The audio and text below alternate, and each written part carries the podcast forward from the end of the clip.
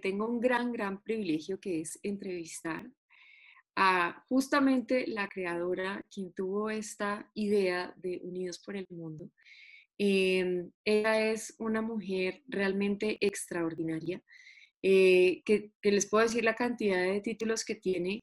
Em, es la, creadora y la directora de la Escuela Colombiana de Biosanación Emocional. Eh, bueno, tiene un currículo así súper largo de Theta Healing, también certificada en yoga. Bueno, es muy, muy largo, pero a ella le gusta eh, realmente verse como, como la practicante y buscadora de bienestar y así mismo lo comparte con otros. Ella hace consultas, charlas, talleres, formaciones, pero sobre todo es una amiga maravillosa, es un ser humano bellísimo, una madre súper comprometida, eh, un gran eh, ser al que admiro y quiero mucho. Gracias, André, por esta iniciativa, gracias por estar aquí. No, qué emoción. Es como que me la presenten. bonitas. Eh, no, pues yo feliz de estar aquí y pues tú sabes que eh, también como te lo dije hace un momento, yo sé que me conoces muy bien, que me conoces de una forma muy profunda, que tenemos además una relación, yo creo que esa sería la palabra para describirlo, una relación en sincronía y de profundidad de hablar de pronto de las cosas que habitualmente no hablamos y es que nuestros miedos, nuestras inseguridades, nuestras inconformidades con la vida y como nuestros deseos y anhelos. Eh, feliz también de, de, que todo esto se haya dado y pues esta es la última entrevista con del, como de la primera etapa que planteamos y muy emocionada de que todo esto haya, haya fluido de esta manera porque cuando me lo imaginé, no me imaginé esta dimensión de, de Unidos por el Mundo, sí, sí sabía que quería que hiciéramos algo donde involucráramos a muchas personas con la finalidad de dar, pero siento que superó las expectativas de todos. Qué maravilla, la verdad es que ha sido una cosa, o sea, un, movimiento muy, muy lindo, una sincronía increíble. Em, y a mí me gustaría que nos compartieras un poquito de cómo vienen esas inspiraciones a tu vida eh, y cómo se fue armando esa, esa idea en, en, tu cabeza, cómo llegó. Bueno, mm, digamos que todo el tema del virus, ya los que de pronto conocen un poco más de sanación emocional, el virus logras entender que no es un agente externo, sino que es algo que también está pidiendo tu conciencia y pues en este caso nuestra conciencia colectiva, ¿no? Entonces yo desde viviendo el virus y viviendo todo lo que pasaba a nivel global, en mis reflexiones nocturnas empecé a pensar cómo podríamos eh, cambiar la perspectiva de lo que se está viviendo. Y haciendo consulta, que es otro de los momentos que me inspira un montón, empecé a darme cuenta que para las personas eh, estaba cuestionándose muchas cosas. Y muchas cosas es su relación de pareja, el rol de ser madre o ser padre, em, sus trabajos, que muchas condiciones empezaron a, a, cambiar, a modificarse. Y a partir de ahí yo dije, yo, yo siento que es como algo que se prende adentro y que te dice, tú tienes que hacer algo. Y cuando no estás eh, tan involucrado en el ego, en decir, ay, no soy suficiente, o será que sí voy a poder, o nadie va a creer en mí, o cuando te sales de, esas, de esos pensamientos y simplemente sigues la inspiración, pues le cuentas a alguien y ahí apareció Jorge, en una conversación, yo le dije, eh, le compartí esto que te estoy contando, como viendo lo que ha pasado, escuchando, tuve esta consulta, tuve esta otra. Creo que es momento de dar, se lo dije de esa manera, es momento de dar, no sé aún qué o cómo, pero siento que, que hay herramientas que le van a servir al mundo. Y a partir de ahí es que él me dice, pues hagamos de esto también algo más grande.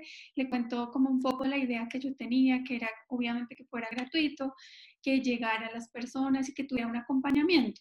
Eso era como las pautas de lo que yo decía, como que sea gratuito, que la gente reciba herramientas y que haya un acompañamiento dentro de este proceso porque había mucha incertidumbre de cómo se iba a vivir. Y a partir de ahí, eh, yo solté la idea al otro día temprano Jorge me escribió como, antes tengo un listado como de 30 personas que creo que podríamos contactar a ver si les interesa.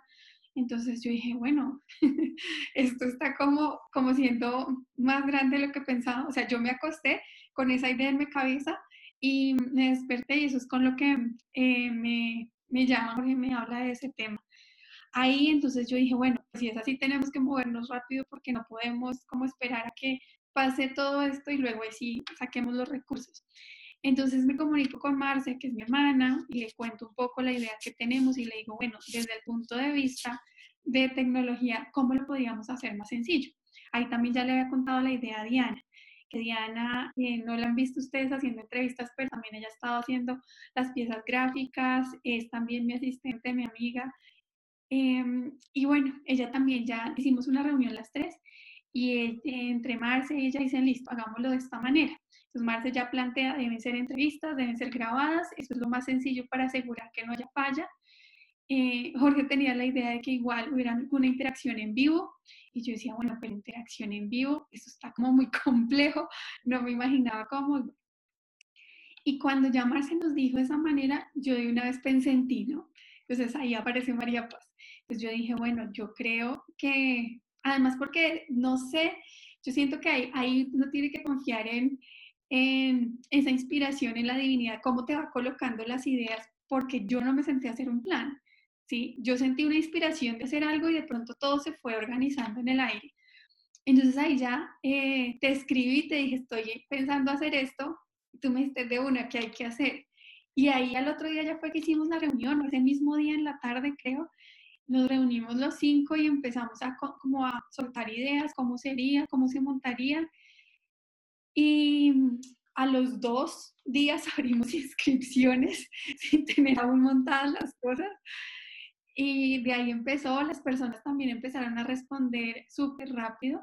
O sea, creo que en cuestión de tres días ya teníamos la gente confirmada. Fue, mejor dicho, a esas son las cosas a las que yo les llamo sincronicidad. O sea, todo se acomodó. Más o menos esa es la historia. Cuéntanos que en estas, en estas semanas que ya llevamos eh, rodando, si tú has tenido historias, eh, si tienes feedback directamente de personas eh, que estén haciendo justamente Unidos por el Mundo.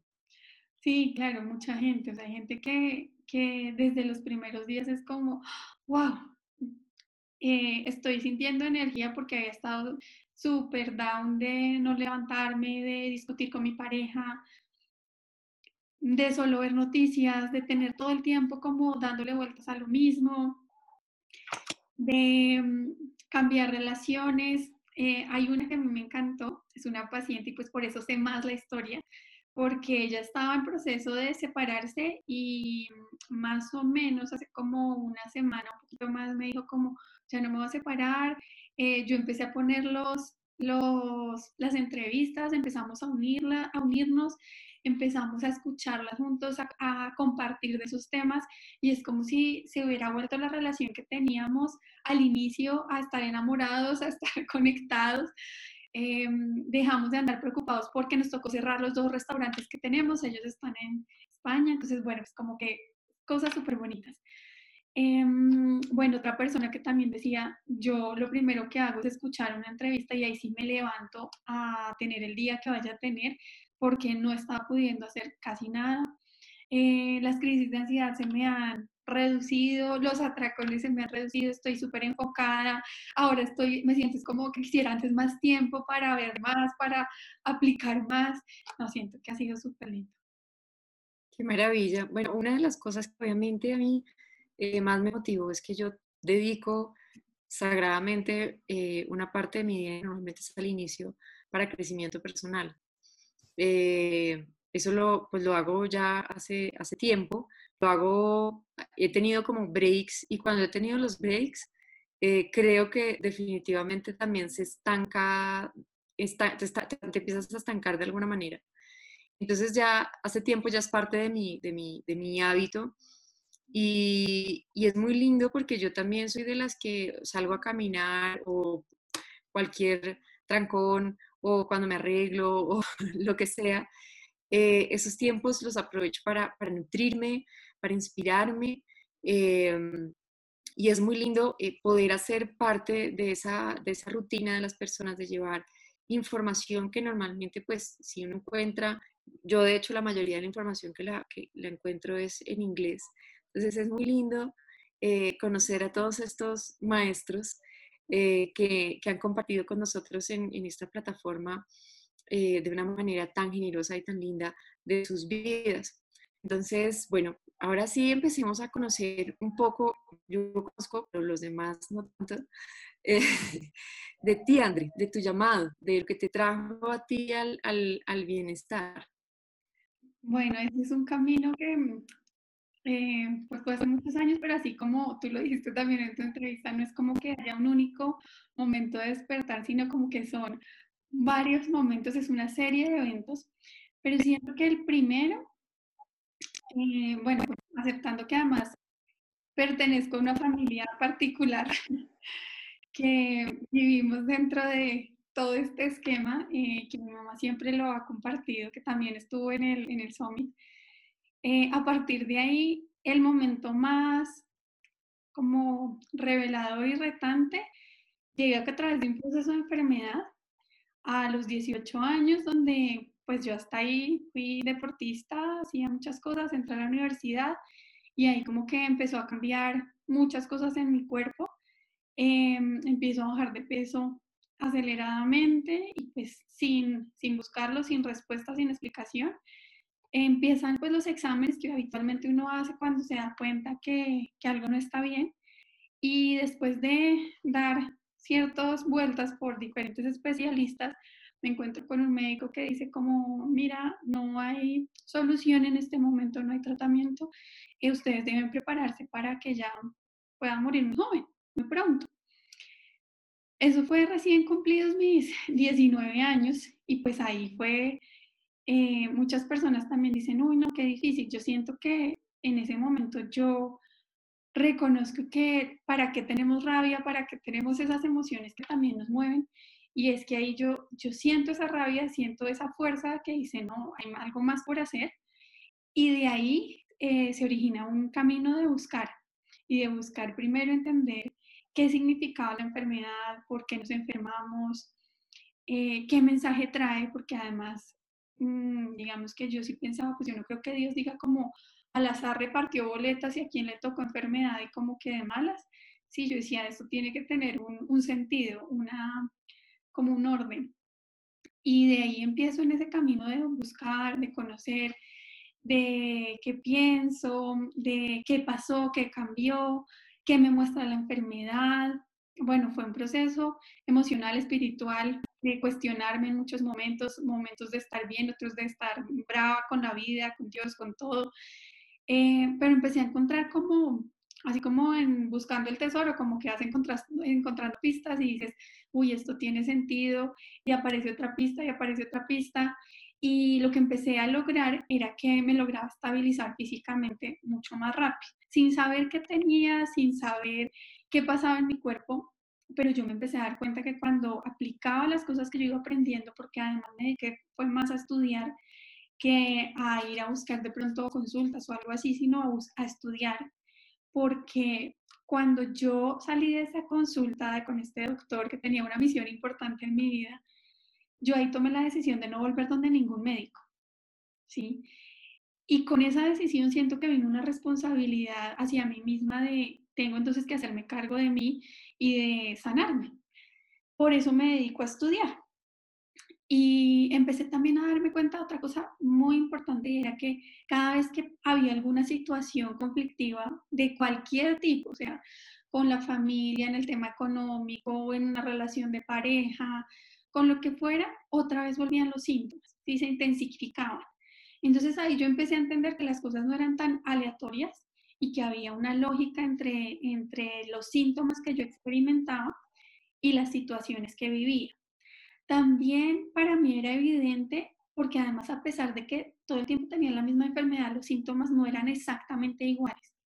Entonces yo decía, esto tiene que tener un sentido, no puede ser simplemente que cada vez van cambiando o van siendo diferentes, sino que tiene que tener una relación con lo que yo estoy viviendo y sintiendo.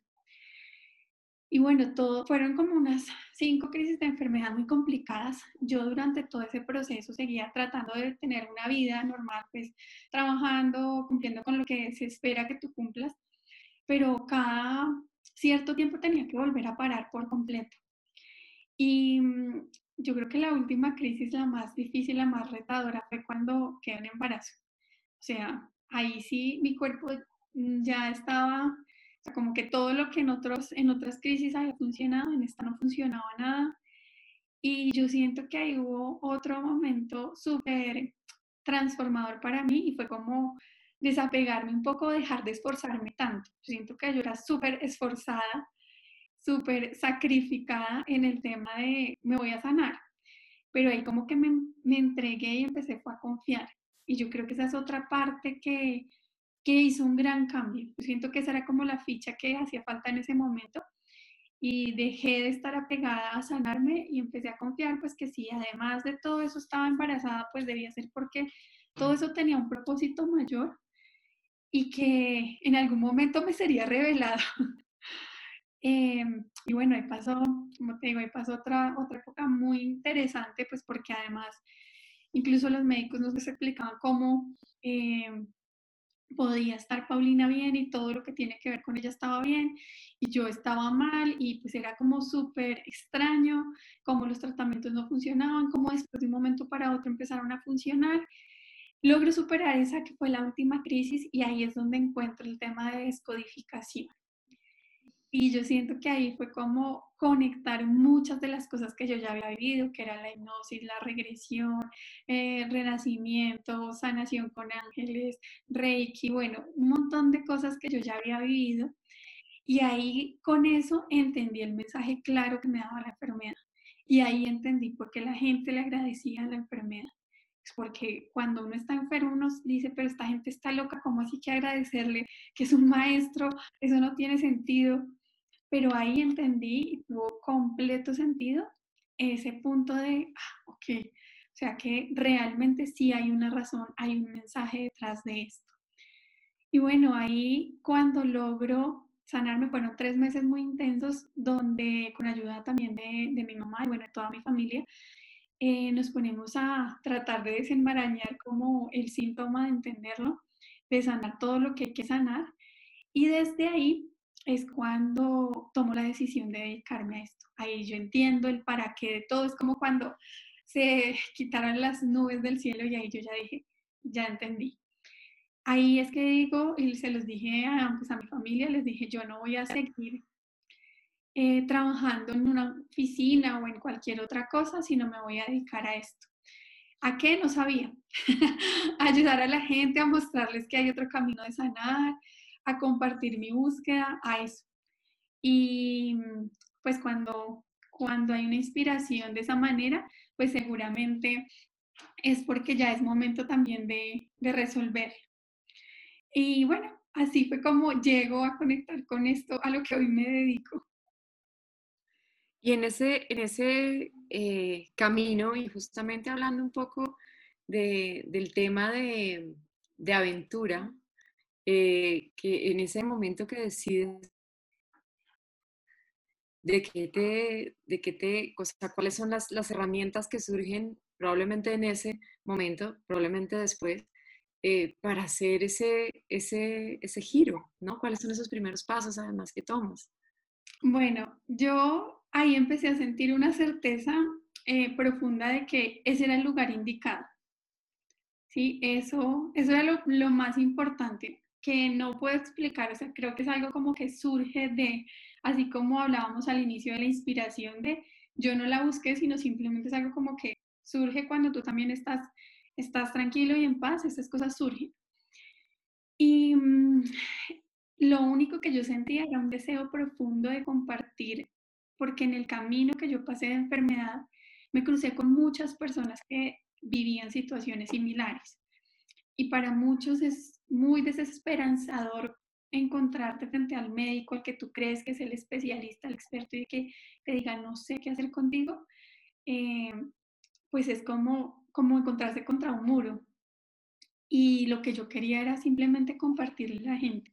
Quería mostrarles la importancia de las emociones, de cambiar, de transformar y cómo desde ahí se podían hacer muchas otras cosas. Ese, ese era mi deseo. Y como lo hablaba Diego, que es una de las personas que yo entrevisté, yo empecé a dar. Yo solo empecé a dar, empecé a hacer, a hacer publicaciones, a hablarle a la gente de qué significa tu enfermedad, solamente eso, solo compartiendo, dando como si, estás enfermo de esto, pregúntate esto. Si sientes esto, revisa por, esta, por este lado. Y eso fue lo que yo empecé a hacer y las personas empezaron a aparecer. O sea, empezó a aparecer alguien, oye, tú haces eso, mira que es que yo estaba buscando este tema. Incluso muchas de las cosas que yo he hecho no es porque yo las haya hecho, me dijeron que las hiciera. Yo como digo, pues yo sé hacer caso. Me dice, haga esto, yo hago caso. Incluso así se creó la escuela, así se creó la formación. Em, el primer taller que yo dicté fue de transgeneracional y fue porque me dijeron, nos gustaría aprender y somos un grupo de tantos. Y yo, ah, bueno, voy a hacer el taller. eh, cuando empezó la formación, porque era un grupo donde yo había dicho súper bonito que la gente aprenda a aplicar esto para sí mismo. Y eran un grupo todos de personas dedicadas a, a trabajar en la salud de diferentes tipos, odontólogos, psicólogos, eh, médicos, coach, eh, bueno, de diferentes tipos. Y dijeron, está súper lindo, pero queremos es para poder aplicarlo con otros. Y yo, ah, bueno, denme unos meses, entonces organizo la formación. Así surgió la formación. Después, cuando ya estábamos en la formación, eh, pues como que también hubo algo que conspiró y me dijo, tienes que organizar esto. Y pues yo fui y lo hice. Entonces, creo que cuando estamos sirviendo desde nuestra pasión, desde el corazón, eh, vamos a encontrar el camino. O sea, no tienes que buscarlo, sino el camino te encuentra. Eso me, encanta, me encanta. Y el tema de, de, de la aventura, ¿cuál crees tú que ha sido tu aventura más grande en la vida? No, yo creo que la aventura es vivir, o sea, nosotros hacemos planes, pero realmente la aventura es vivir Em, hoy en consulta se lo decía una persona, nosotros hacemos planes, pero siempre debemos estar abiertos y dispuestos a ser flexibles. Y ser flexibles para mí es, seguir las señales. ¿sí? Yo creo que una aventura se puede disfrutar cuando tú eh, tienes claro qué deseas, pero estás completamente abierto a, lo, que, a lo que viene. ¿sí? A estar dispuesto a tener experiencias nuevas, a salirte de tu zona de confort. O sea, todo esto me ha obligado a reinventarme mil veces y después de que tú te reinventas, te debes entregar a esa aventura que no sabes exactamente cómo va a ser. Y yo siento que eso es lo que estamos viviendo en este momento, incluso dentro del Summit, por eso es reinventarse después de ya también haber depurado, haber priorizado y ahora llegar a, a vivir una aventura. Una aventura es que esta, esta situación del virus está modificando muchas cosas a nivel social, económico, cultural, familiar, en todos los sentidos. Y, y nadie tiene la certeza de cómo va a ser, pero sí sabemos qué cosas son importantes para nosotros. También nos ha puesto a cuestionarnos y que cuando ya reconocemos lo importante, entregarnos a la aventura para mí significa eso me conozco, sé quién soy, estoy dispuesto a, sacar lo que no me sirve, estoy dispuesta a aprender cosas nuevas y en ese camino voy a disfrutar lo que vaya pasando. Así haya días malos, porque no significa que mi vida todos los días son perfectos. Hay días que igual como todos me levanto de malas pulgas y que también digo, sería tan rico ir a dar una vuelta no sé dónde, me voy a visitar a María Paz, así, algo. Pero a pesar de eso, de disfrutar la incomodidad que representa el cambio. Y yo creo que dentro de la aventura tenemos que entender que una parte implícita es el cambio, que el cambio siempre nos va a traer incomodidad, desgaste, y que eso también es parte de crecer. Paulina me decía hace unos meses que, ay, que porque era tan, tan doloroso el tema de cambiar de dientes. Dice, porque es que duele cuando se, van a, cuando se van a caer, duele cuando van a salir y luego no puedes comer. Mami, esto está muy incómodo. Y le digo, sí, mi amor, es que es incómodo crecer. Y realmente yo lo siento así, cuando nosotros estamos muy cómodos es que no estamos creciendo. Y esa es la aventura. Qué maravilla. Eh, obviamente resueno, lo sabes. Eh, lo que pasa es que yo pienso que uno le va cogiendo cariño al cambio, ¿no? Le va cogiendo cariño a, esa, a, ese, a ese dolor que genera el cambio, eh, porque claramente creo que uno sí alcanza a, a, a, empezar a leerse cuando está muy cómodo, porque sí hay señales alrededor de que te estás empezando a estancar. Entonces, creo que hay, hay cosas muy, muy chéveres y me gustaría, porque, porque sé que eres una estudiosa del, del cerebro, de no sé qué herramientas eh, puntuales para todos los niveles de comprensión, pues poder usar para que el cerebro eh, no se acostumbre, para, para, no generar tantos hábitos, como, ¿sabes? Como, como enseñarlo a sorprenderse y que se vuelva más el hábito ese que quedarnos en el mismo lugar. Bueno, esa es, esa es una pregunta interesante. que cuando empezamos la formación para terapeutas, yo lo que siento es que estoy formando, digamos que, eh, no sé, como guías turísticos del camino del crecimiento. Porque bueno. personas que deben haber transitado ese camino, ¿sí? Que deben haberse caído, haberse levantado, deben haberlo recorrido. Y lo primero que yo les pido cuando empezamos es que tienen que acostumbrarse a hacer cosas diferentes todos los días. Y cuando la gente oye eso, de pronto dice, no, eso es demasiado. Pero cosas diferentes puede ser, por ejemplo, sentarte en otro lugar en la mesa del, comedor, eh, cambiar de, lugar las cosas en tu escritorio, eh, dormir del otro lado de la cama, eh, lavarte los dientes con la otra mano, o sea, cosas sencillas que incrementan la capacidad de neuroplasticidad, que tu cerebro esté dispuesto a que, que se acostumbre un poquito a esa incomodidad. Es como cuando uno está estrenando zapatos. Sí, yo siento que por más de que a uno le gusten, siempre van a ser un poquito incómodos, así sean tenis, son un poquito incómodos porque los otros ya tienen la forma de tu pie. Y si nosotros no estamos dispuestos a pasar por esas pequeñas incomodidades, no vamos a poder disfrutar de los zapatos nuevos. Entonces tenemos que lograr esos pequeños cambios. Cuando vayas al restaurante, pídete un plato que no hayas pedido nunca. ¿Sí? Eh, usa un ingrediente que nunca hayas usado de esa manera. Yo creo que hay tantas posibilidades que cuando ya lo empezamos a ver de esta manera, vemos que no es tan difícil. Es como, ay, cada día tengo que ir a conocer un país nuevo o tengo que hacer algo extraordinariamente nuevo, tengo que saltarte paracaídas o tengo que, pues si tienes la oportunidad, lo maravilloso, si vibra contigo, hazlo. Pero incluso eh, colocarte una prenda que hace mucho no usas o combinarla con algo que nunca te lo habías combinado, cosas sencillas. Y ahí empiezas a, a reconocer y a entrenar no solo a tu cerebro, sino también a tu cuerpo a esos cambios. Yo creo que esa es una de las claves que si queremos eh, sentirnos cómodos dentro de este camino, es eso, empezar a hacer pequeñas cosas diferentes todos los días.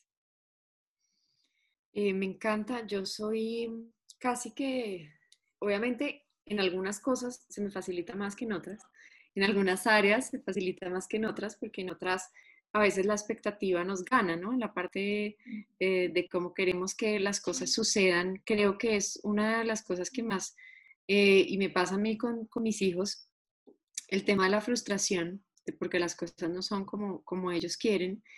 Eh, y creo que hay que entrenarse en la frustración, como entrenarse en el cambio, de manera que realmente cuando pasa ya es como, ok, yo sé que esto trae algo chévere. Entonces, yo soy de las que no desayuno lo mismo todos los días. Por ejemplo, mi esposo por años, o sea, él podía quedarse con un desayuno casado un año completo.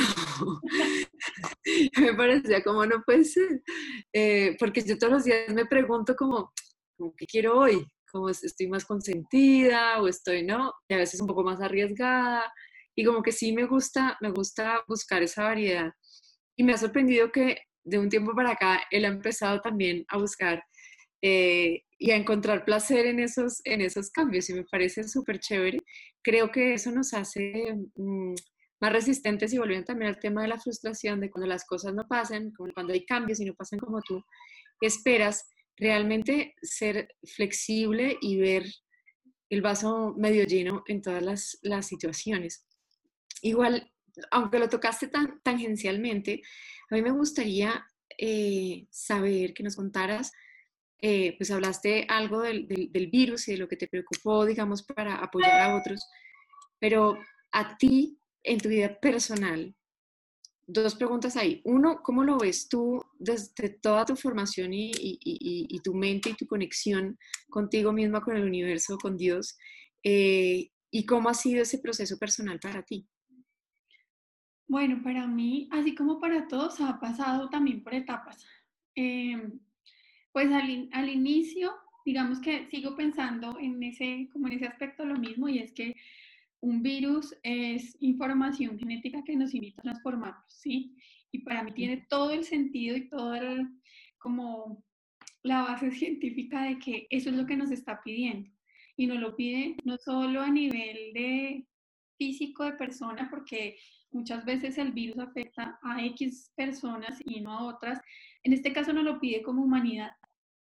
Y lo que nos invita es a que nos transformemos, a que volvamos a que volvamos hacia adentro y como lo decía en un, en un video que me pidieron que, grabara también, eh, no solo hacia adentro de la casa, sino hacia adentro de cada uno de nosotros, hacia adentro de, de nuestras estructuras y es hacia adentro de la familia, hacia adentro de que pensemos en nuestras comunidades, en, nuestros, en nuestro país, en que eh, has tenido que comprar cosas que de pronto nosotros ya estábamos muy acostumbrados a la globalización y a comprar cosas de todas partes del mundo, pero ahora te invita a que también veas lo que está más cerca de ti.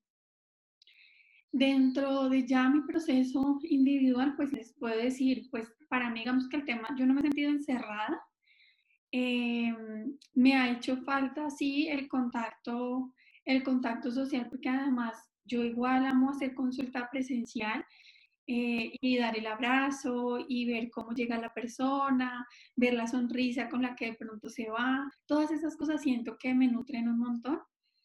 Em, yo igual, o sea, yo me muevo como en cinco cuadras a la redonda. Ese es como mi, mi amplio margen.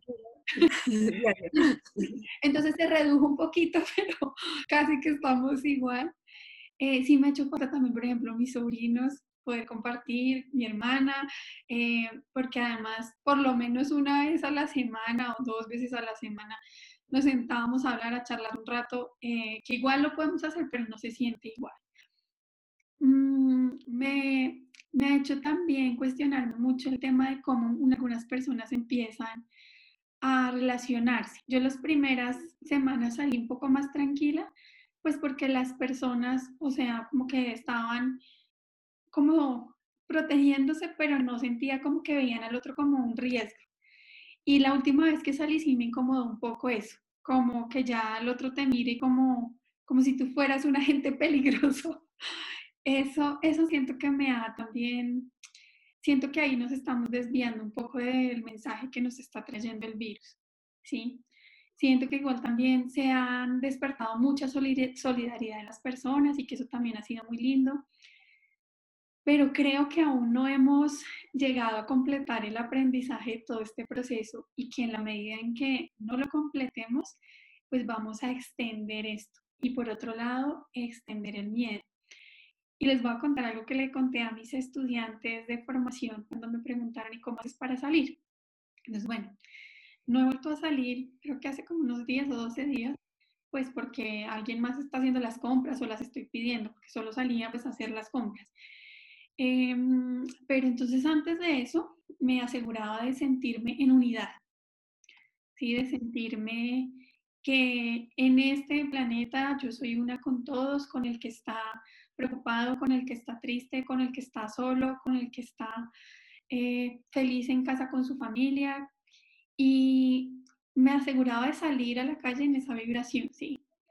De que en mí no hubiera un rastro de miedo, porque además si lo hablamos físicamente, el miedo de inmediato baja las defensas, ¿sí? Entonces, por muchas razones tenemos que asegurarnos de desterrar el miedo o de no hacer cosas que nos generen miedo. Entonces salía de esa manera y afortunadamente, digamos que en general me encontraba con personas que estaban más o menos en esa sintonía. Em, pero hay momentos donde empieza a hacerse un poco más intenso y más intenso y dije, bueno, pues yo creo que tampoco uno tiene que ir a exponerse porque quiero ir a verificar o a comprobar que, que puedo superar esto, pues no, eh, yo creo que estoy siendo un poco ambigua, pero es que siento que la situación es, es así ambigua y es de, de, que hay días donde se siente miedo, hay días donde se siente confianza. Lo único que yo siento con plena y con completa certeza es que el virus viene a transformarnos y que ojalá podamos tomar el mensaje al interior de cada uno, como les he dicho, revisen cuál es su área de crecimiento, qué los está cuestionando, entonces de pronto es económicamente, porque he visto personas que hoy justo en otra sesión hablábamos y yo le decía, bueno, se, redujeron los ingresos, pero tú te has dado cuenta que también eh, se han reducido tus gastos. Yo no sé si las personas se han hecho conscientes de eso. Para todos se nos han reducido también los gastos. ¿Sí? Yo creo que a todos se nos han reducido los ingresos, pero también los gastos. Es como un nuevo equilibrio, ¿sí? Que es diferente, que no conocemos, pues porque ya no puedes salir a comprar nada que no necesites. Entonces, es, yo siento que estamos yendo a un nuevo equilibrio y ojalá lo podamos vivir con, la, con una mente de aventura y una mente de aventura no, no se queda pegado a lo que era o cuando volvemos a la normalidad, porque es que esta es la normalidad de este momento.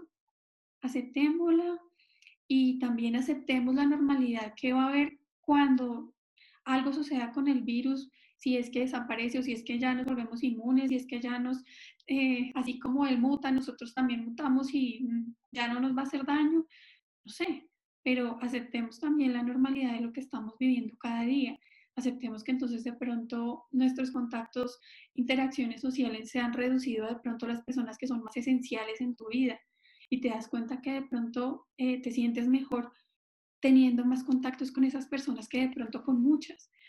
Yo siento que esto nos está cuestionando de diferentes maneras y ojalá cada uno se siente hoy a ver quién era antes de la cuarentena y quién soy en este momento, que aún no ha terminado, pero que ya ha pasado un buen tiempo, por lo menos un mes. Entonces, miremoslo de esa manera y bueno, así es como, como estoy llevando este proceso. Que pasa mucho, mm, eh, digamos que cuando yo apoyo a mamás que están apenas llegando al tema de que hay que hacer cambios de alimentación o, cuando habla uno pues con alguien que realmente está llevando una, alimentación que está eh, nutriendo muy poco su vitalidad, su vida, eh, y hablas de, restricciones. Mm, a mí cuando me pasó, o sea, la gente siempre pregunta, ¿y cuándo voy a volver a comer normal? y, y, muchas veces la respuesta es esa, es como, lo que es normal para ti ahora, es probable que no vuelva a ser normal nunca. ¿Sí? Lo normal va a ser cuando tú adquieras un poco más de información y más de conciencia de lo que estás poniendo en tu cuerpo, no vas a querer volver a esa normalidad que tienes hoy. Pero eso es difícil de entender porque normalmente pues ese, esa dificultad de estamos cerrados a, al cambio em, es pues siempre es, es todo un reto, pero lo lindo es que cuando a mí me pasó, obviamente yo también lo sentía así, como, uy, no, qué difícil. Em, ahora de qué, qué le voy a dar, ahora yo que me invento. Y en vez de cerrarse, empecé a ver que había muchas más posibilidades, porque claramente dentro de esa normalidad de alimentación compraba exactamente los mismos productos, hacía las mismas recetas, o sea, lo que más o menos todo el mundo comía, eso era lo que yo comía en mi casa, yo pensaba que esa era la normalidad, y cuando empiezo a quitar cosas que no podía comer, empiezan a salir mil recetas y mil opciones, y se abre como, como un mundo de creatividad, ¿no? Ya es como algo que ya dabas por hecho y ahora es, es un mundo de, de, de, creatividad. Y me encantaría que hablaras un poco de, de eso, de, cómo, no sé, de pronto de esa, eh, para la aventura, digamos, eh, y la creatividad, ¿tú cómo ves esa, esa correlación? Bueno, yo creo que, que lo describiste perfecto y es eh, que la creatividad, primero es la posibilidad de crear cosas nuevas, de obviamente partiendo de las experiencias que hemos tenido. Y por eso es que empezamos a ver hacia atrás. Cuando vemos hacia atrás nos damos cuenta también que nuestra que nuestra, nuestro camino no fue aleatorio y que todos los puntos se conectan.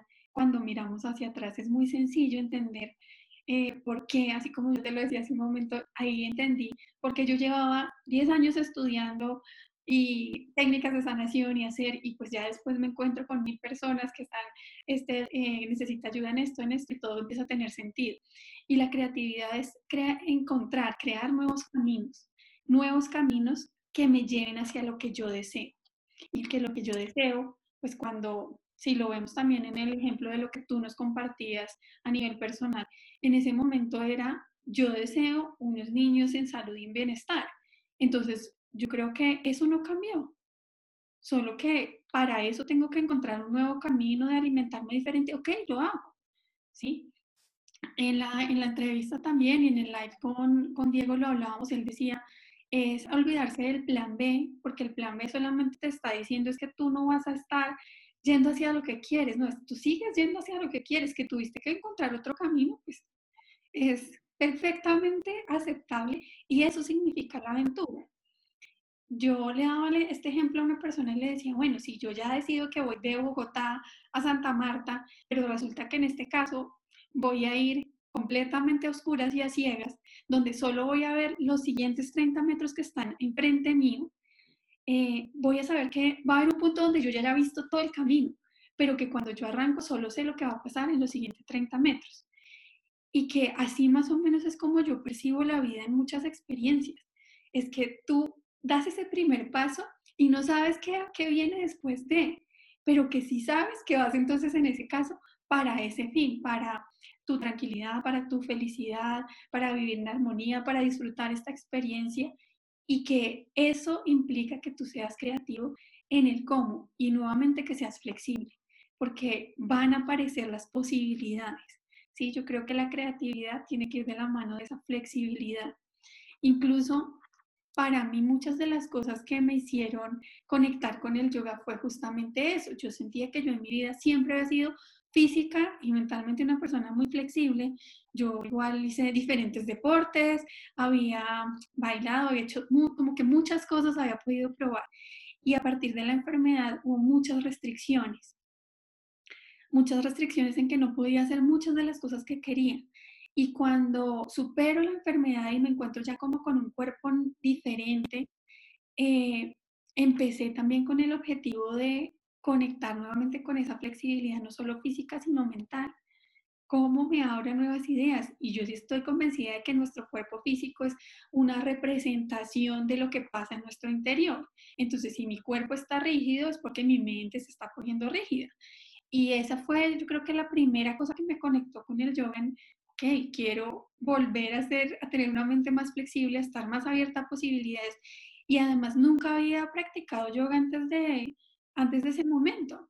Entonces fue la oportunidad de conectarme con mi cuerpo desde otra perspectiva y desde empezar a escuchar con la conciencia que había construido de cómo cada parte de tu cuerpo te habla de una forma diferente, eh, conectar con eso que era la, flexibilidad, algo que yo les he dicho en varios momentos dentro de las entrevistas, es que ojalá prueben cosas diferentes dentro de este, dentro de este tiempo actividades, opciones, clases, eh, bailes, yo qué sé, cosas diferentes para que estén abiertos y estén activando también la creatividad. O sea, yo siento que la creatividad en la aventura es como un equivalente. Entonces sí me gusta también cómo lo presentas. Bueno, y André, por ejemplo, en ese, en ese proceso, o sea, ¿qué necesita un ser humano para poder tener o sea, digamos del yoga que lo estás hablando, pero obviamente para estar listo para la, para la aventura de esa manera de, poder ser flexible y como estar abierto, hay, ¿cuál es el trabajo que tú crees que, que, hay que hacer como para poder ser ese bambú, no? Eh, ¿Cuál es el trabajo interior que, has hecho tú para que justamente tú digas, no me importa ver 10 metros, 30 metros adelante, porque confío. ¿Qué hay detrás de, qué hay ahí en Andrea que permite que realmente se sienta cómoda ante esa situación? Porque esa misma situación para otro ser humano puede presentar el pánico mayor eh, de, la vida. Bueno, eh, como lo dijiste, y eso, y no lo voy a ir diciendo, no es exactamente el orden en el que tiene que pasar, pues porque para cada persona también el proceso es único, pero creo que esas cuatro etapas que, que yo mm, planteé, pues porque además yo planteé esas cuatro etapas como diciendo, esto es lo que quiero que cada persona viva, es porque siento que es el mayor resumen de, de lo que yo he vivido en mi experiencia y lo he vivido en diferentes áreas, porque entonces, bueno, listo, después pasa eso, después se me ocurre también abrir un estudio de yoga y entonces entro en un tema financiero súper complicado y luego de ahí me toca aprender a aplicar todo este proceso de depurar, de priorizar, de reinventarme y de volver a entregarme la aventura en esa otra área. Que a veces las personas piensan como, no, esto es solo una vez en tu vida, no, esto, esto es un paseo, pues, cada rato.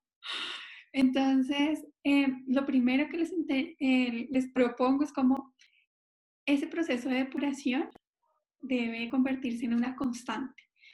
Y depurar es reconocer qué es lo, cuáles prácticas ya no, no son beneficiosas para nosotros. Hay muchas cosas que se aplicaban y ahora ya no, se, ya no sirven, ¿sí? Entonces, cuando les cuento también como el tema que viví a nivel económico, por mucho tiempo para mí fue, eh, nunca tuve que pensar como en las deudas. ¿Por qué? Porque yo no tenía deudas. Entonces, pues, yo, ¿por qué me iba a andar preocupando de deudas? Y cuando ya entro en eso, pues primero me enfrenté a que no tengo ni idea cómo se resuelve esto, el miedo, todas las otras cosas que surgen, pero cuando tú te empiezas a reconocer y lo primero que yo diría para poder depurar es sentarte frente a tu mente y ver qué cosas son reales y qué cosas son ficción. ¿Sí? Porque uno empieza a ver cómo hay eventos que son reales, pero nuestra mente es increíblemente eh, dramática y empieza a adornar esas, esos eventos con un montón de ficción. ¿Sí? Entonces, cuando yo entro en ese momento donde digo, Dios mío. Un ejemplo de eso. Sí, lo voy a dar con, justo con eso. Con, con, em, con, con, el tema económico. Entonces, cuando yo ya digo, Dios mío, ya en este momento todas mis deudas, no sé, triplican todo mi capital, eso, pues el que más o menos tiene algún conocimiento financiero dice, estoy más allá de la quiebra, ¿qué vamos a hacer? ¿Sí? Y a la vista cada vez menos ingresos. Entonces, como que en ese momento tú dices, ok, esa es una situación. Pero ¿qué empieza a decir la mente? Eres un fracasado, tú todo lo haces mal, nada te va a surgir, eh, no vas a salir de esta. Y pues empieza uno a imaginarse, me voy a quedar sin casa, no voy a tener con qué darle comer a mi hija, así toda la película súper dramática. Y cuando tú empiezas a ver qué es realidad, bueno, pues en realidad tenemos comida ahí, no, no nos vamos a quedar en la calle, eh, todo esto va a tener una solución, así yo no sepa cuál es. ¿sí? Entonces yo siento que lo primero es separar qué cosas son reales y qué cosas es ficción. Entonces en este momento uno puede decir, bueno, eh, se resuelven los ingresos, sí, pero tienes comida, tienes un techo, tu familia está sana, entonces empiezas a ver qué cosas son hechos y qué cosas son imaginación. Eh, eso nos ayuda de una vez a que la mente se, se siente y nosotros podamos volver a tener como el control del, del timón. De ahí cuando yo hablo en el tema de, de, bueno, hay otra cosa muy bonita y es reconocer qué creencias surgen. Dentro de ese mismo ejemplo, yo empecé a evaluar eh, todo mi contexto familiar y empecé a ver que era súper evidente que todos habían tenido rollos con las deudas por aversión a las deudas o porque siempre andaban en deuda. Entonces ahí me empecé a dar cuenta que, oiga, esto no era tan ajeno, pero que de pronto nunca me había llegado el momento de resolverlo a mí. Y, y con eso empecé también a depurar creencias, a depurar patrones, a depurar paradigmas, ¿sí? Como a decir, oiga, todo esto no, no lo necesito y puede ser de otra manera. En, ese proceso de depurar, también empecé a encontrar qué cosas sí quería mantener. Y era, bueno, mira todo lo que has logrado, las experiencias. Empecé a darme cuenta que además había tenido muchos errores eh, como de inexperta, pero que eso me estaba preparando para otras cosas. Y la verdad ha sido así. O sea, eso me dio argumentos en el tema de los negocios, en el tema económico que no tenía. Entonces ahí también ya empiezas a sentir un poco de calma y de gratitud con la situación difícil que estás experimentando. Más o menos para mí eso es depurar, ¿sí? Todo eso está metido ahí. Que es también ver lo, que sacas positivo y lo que no. Luego, eh, siento que priorizar se refiere a, a reconocer tus objetivos a corto, a mediano, a largo plazo, tus prioridades, tus principios como que es fundamental para mí. Y ahí vuelves a conectar también con quién eres, qué, qué objetivo te trajo a lo que estabas haciendo, qué cosas, como lo hablábamos hace un momento, vas como a ser flexible y a soltarlas y qué cosas vas a mantener. Porque entonces para mí el objetivo dentro de eso era que las personas construyeran también una nueva relación con su cuerpo físico a partir de, pues, del movimiento, de confiar en su cuerpo y conectarlo con todo lo otro que yo ya estaba haciendo, ¿sí? Que era eh, la parte emocional, las enfermedades, los síntomas. Entonces quería lograr todo esto con el fin inicial que era llevar bienestar. Entonces, pues... Andrea, un paréntesis chiquito para la gente que no, de pronto no está familiarizada con el proceso de biosanación emocional y con el tema del síntoma y demás. Me encantaría que de una manera muy cortica explicaras, por ejemplo, un poquito de, de eso, de qué parte del cuerpo con, ¿no? manifiesta qué cosa y eso para que la gente sepa de qué estás hablando un poco. Bueno, en lo que, lo que se hace en biosanación emocional como base es, pues son dos cosas. Primero, entender qué nos habla el cuerpo específicamente a nivel emocional a través de los síntomas físicos y cómo vamos a transformar eso creando nuevos caminos neuronales para eh, transformar nuestro inconsciente. ¿sí? Eso es sanación emocional. Y lo que, lo que se busca es aprender a desarrollar un pensamiento biológico, a conectar una función biológica con un aspecto emocional. Entonces, por ejemplo, si los hombros nos sirven para cargar, porque cuando uno va a llevar algo pesado, uno fijo se lo echa al hombro. O sea, yo he ido a hacer mercado y lo que yo prefiero cargarlo más que en las manos, en los hombros. O sea, el hombro aguanta más. Entonces, si tu hombro sirve para cargar, tú debes preguntarte, ¿qué, y tengo algún síntoma en el hombro, ¿qué estoy cargando? Y, te, y ya no va a ser físicamente, sino que estoy cargando mental, emocionalmente, ah, bueno, entonces de pronto estoy cargando la responsabilidad de mi familia, de mis padres, de mis hijos, de mis hermanos, de mi empresa, de todo lo que te puedas colocar ahí. Eh, otro ejemplo sencillísimo para que empecemos a, cogerle el hilo al tema del el pensamiento biológico. Eh, la rodilla, ¿para qué sirve una rodilla? Pues para caminar, para avanzar, para arrodillarnos. Y arrodillarnos es ante que me arrodillo, si soy sumiso o no, ante que entonces me siento que me estoy doblegando. Un tobillo es el que nos sirve para cambiar de dirección en el camino hacia donde estamos avanzando. Y todo esto se va llevando a un nivel aún más, más profundo y más específico, hablando ya después de tejidos. ¿Sí? Entonces, que los bronquios, ¿para qué sirven? Los alveolos, ¿para qué sirven? Cosas muy específicas. Y a partir de ahí logramos comprender específicamente qué cambio tenemos que hacer en nuestra vida a nivel de pensamiento, de comportamiento, de actitudes y vemos cómo el cuerpo recupera su salud. Dos preguntas que siempre les le doy a la gente cuando está empezando en este proceso es que cuando haya un malestar, o las cosas que nos pasan en el día a día, que uno de pronto un día se levanta con un dolor que no lo tenía el día anterior, es muy sencillo en ese momento preguntarse ¿Qué pasó antes de que este malestar apareciera? Un dolor de estómago, eh, una diarrea, cosas sencillas. ¿Qué sucedió antes de que esto apareciera? Y la segunda es, ¿para qué sirve esta parte de mi cuerpo en donde se está presentando el síntoma? Es como te decía, bueno, si son los ojos, pues, ¿qué estoy viendo que no me gusta o que no pude ver? Entonces son cosas que realmente cuando uno lo entiende, le encuentra la lógica y es súper transformadora. Me han dicho que si es que soy adivina cuando, cuando hablo del tema de los síntomas, pues porque la gente se siente un poco al desnudo, porque con el síntoma yo sé más o menos qué está pasando en su vida y pues ahí la gente se siente como un poco, eh, no sé, como sorprendida de que uno pueda llegar a ese, a ese punto de ser tan específico sobre todo porque al comienzo de pronto no es tan evidente, pero ya después de que uno se va entrenando, le va encontrando toda la lógica y el sentido. Pues bueno, eso es biosanación emocional. Súper, entonces íbamos en que querías que la gente justamente eh, que en el yoga que pudiera hallar esa, esa relación justamente con su cuerpo, con todo el tema de biosanación emocional, pues que es una, una belleza claramente de idea.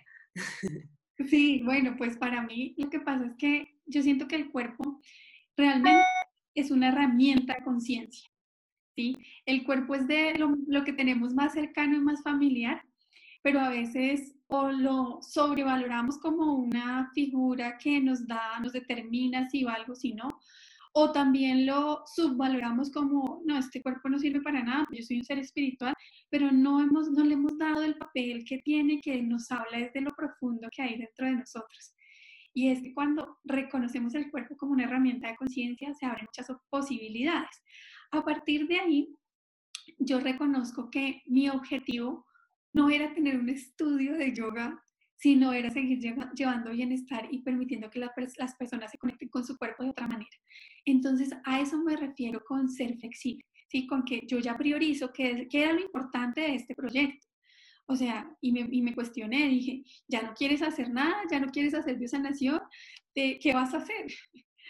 Eh, ahí encontré nuevamente las prioridades que quieres. No, yo quiero llevar bienestar, yo quiero que la gente eh, vea su cuerpo, lo ame, lo respete y lo vea como una herramienta de transformación, ¿sí? Entonces dije, ok, y si el camino no era un estudio de yoga, no, no está mal.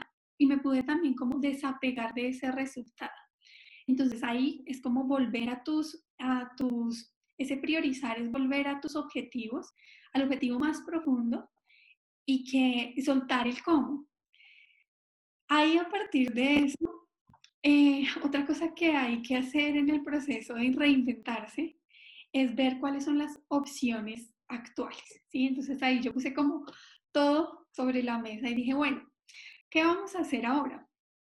Y en ese qué vamos a hacer ahora, lo que empecé a revisar es, bueno, ¿qué cosas aprendí? ¿Qué cosas ya me di cuenta que tengo que sacar de mi vida? Eh, hacia dónde, o sea, qué, objetivos, qué deseos siguen estando presentes en mí y qué puedo hacer, qué puedo hacer con lo que sé, con lo que soy. Obviamente sin hacer otra inversión porque no tenía cómo hacer otra inversión en ese momento, pero viendo un poco más, haciendo un, inventario interior. Y hay otra cosa importantísima que es lo que tú también decías y es el proceso de confiar yo creo que ese, como les digo, ese no sé en qué punto para cada uno llegue. Em, para mí no fue el primer punto, en mi camino no fue el primer punto, pero es un punto que siempre siento que me vuelve a anclar y es la confianza y la certeza de que hay eh, esa divinidad que se va a encargar de, de suplirte y de que algo suceda cuando sea el momento indicado, ¿sí? Y mm, ese confiar es algo que creo que también podemos cultivar cuando hablamos de aquietar nuestra mente, de volver a la naturaleza, de jugar con nuestros hijos, de sentarnos a escuchar a nuestros padres, eh, a nuestros padres en general a los mayores, a los abuelos, a, a las personas que también han recorrido un camino más largo. Siento que todo eso como, como que se une en lo que viene a ser el concepto de divinidad, que es una parte fundamental de todo el ser humano y no porque sea eh, una religión, puede serlo o no, ¿sí? Pero sí todos tenemos que cultivar nuestra, nuestra espiritualidad y nuestra confianza. Y que a partir de ahí tú vas a poder hacer ese, ese último avance y ya empezar a tomar decisiones. Siguiendo con el ejemplo que les cuento de mi vida, entonces ahí cuando yo me siento y reviso cuáles son mis opciones, dije, bueno, la consulta sigue estando ahí, sigue esperándome. Y fue como que me volví a reenamorar de, de mi proyecto, de muchas cosas. Eh, le empecé a dar fuerza y le empecé a dar posibilidades que yo no veía antes de esa crisis que viví. Y ahí todo empezó a crecer mucho más. Y tú también lo sabes que en los últimos, sé, casi ya tres años, creo que se, se, van a cumplir, no creo que ya, porque eso fue en marzo, eh, fue como un renacer, ¿sí? Y ese renacer es cuando también me hice todo este proceso y me entregó la aventura. Dije, no tengo ni idea cómo voy a salir de esto. O sea, ustedes se imaginan los momentos tan difíciles eh, en los que también yo sentía como, yo creo que te lo he contado, que yo decía, yo no me quería meter debajo de las cobijas, sino debajo de la cama para que nadie, nadie me viera. O sea, no era porque no, no le veía solución, no le veía salida. Y cuando volví a sentir el confiar, ahí es cuando pude tomar decisiones, pude empezar a avanzar y las cosas empezaron a conspirar. Creo que esa es como la palabra más adecuada. Ahí sí el universo conspiró para que todo esto se acomodara, aparecieron personas, situaciones, oportunidades, y era como si yo estuviera parada siempre donde tenía que estar. Y, pues eso me ha mostrado otras, otras cosas, y para mí esa ha sido la aventura. Y como les dije, ya había vivido una aventura en el tema de salud, esta otra forma de reinventarme fue en este otro tema y pues en eso seguimos cada día. Yo siento que el ser madre nos ayuda a reinventarnos todo el tiempo. Es una aventura porque no sabemos qué va, con qué van a salir cada día, qué reto nos van a poner, pero que si nosotros tenemos nuestra mente y nuestro corazón abierto y dispuesto, eh, vamos a encontrar el camino indicado. Y eso surge de la confianza. Ese creo que es lo que, lo que representa todo. Y no pensaba hablar de, de este tema, pero surgió. Muchas gracias, hermosa. Gracias por compartirnos esta experiencia que sé a nivel personal, que ha sido todo un proceso eh, muy, digamos, enriquecedor para ti.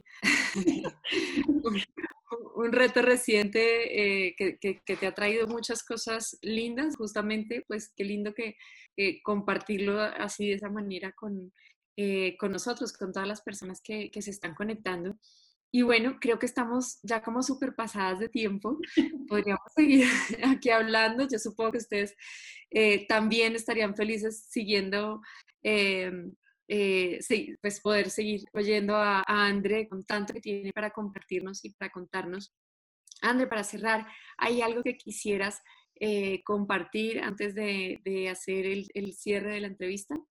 No, yo siento que ojalá se regalen esa oportunidad de, encontrar lo que los conecte con la confianza, que ese es el regalo que nos, nos permite ver otras posibilidades que no vemos. Mira, qué belleza a confiar. Yo estoy absolutamente confiada eh, y muy optimista de que esto, por dificultades que parezcan estar eh, hacia, hacia afuera, realmente hay muchas, muchas bendiciones que, eh, que están llegando.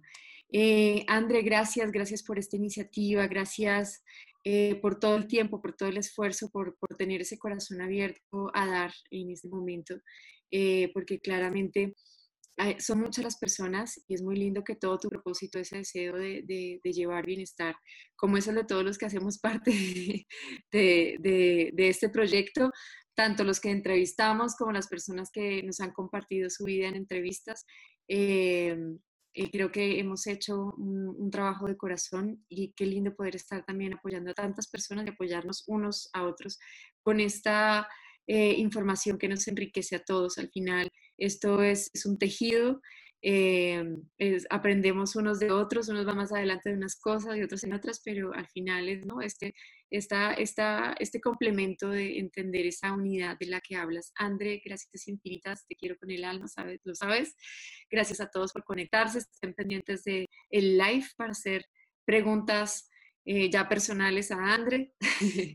y bueno, nos vemos pronto. Eh, les estaremos contando Besos, gracias. Muchas gracias también a ti.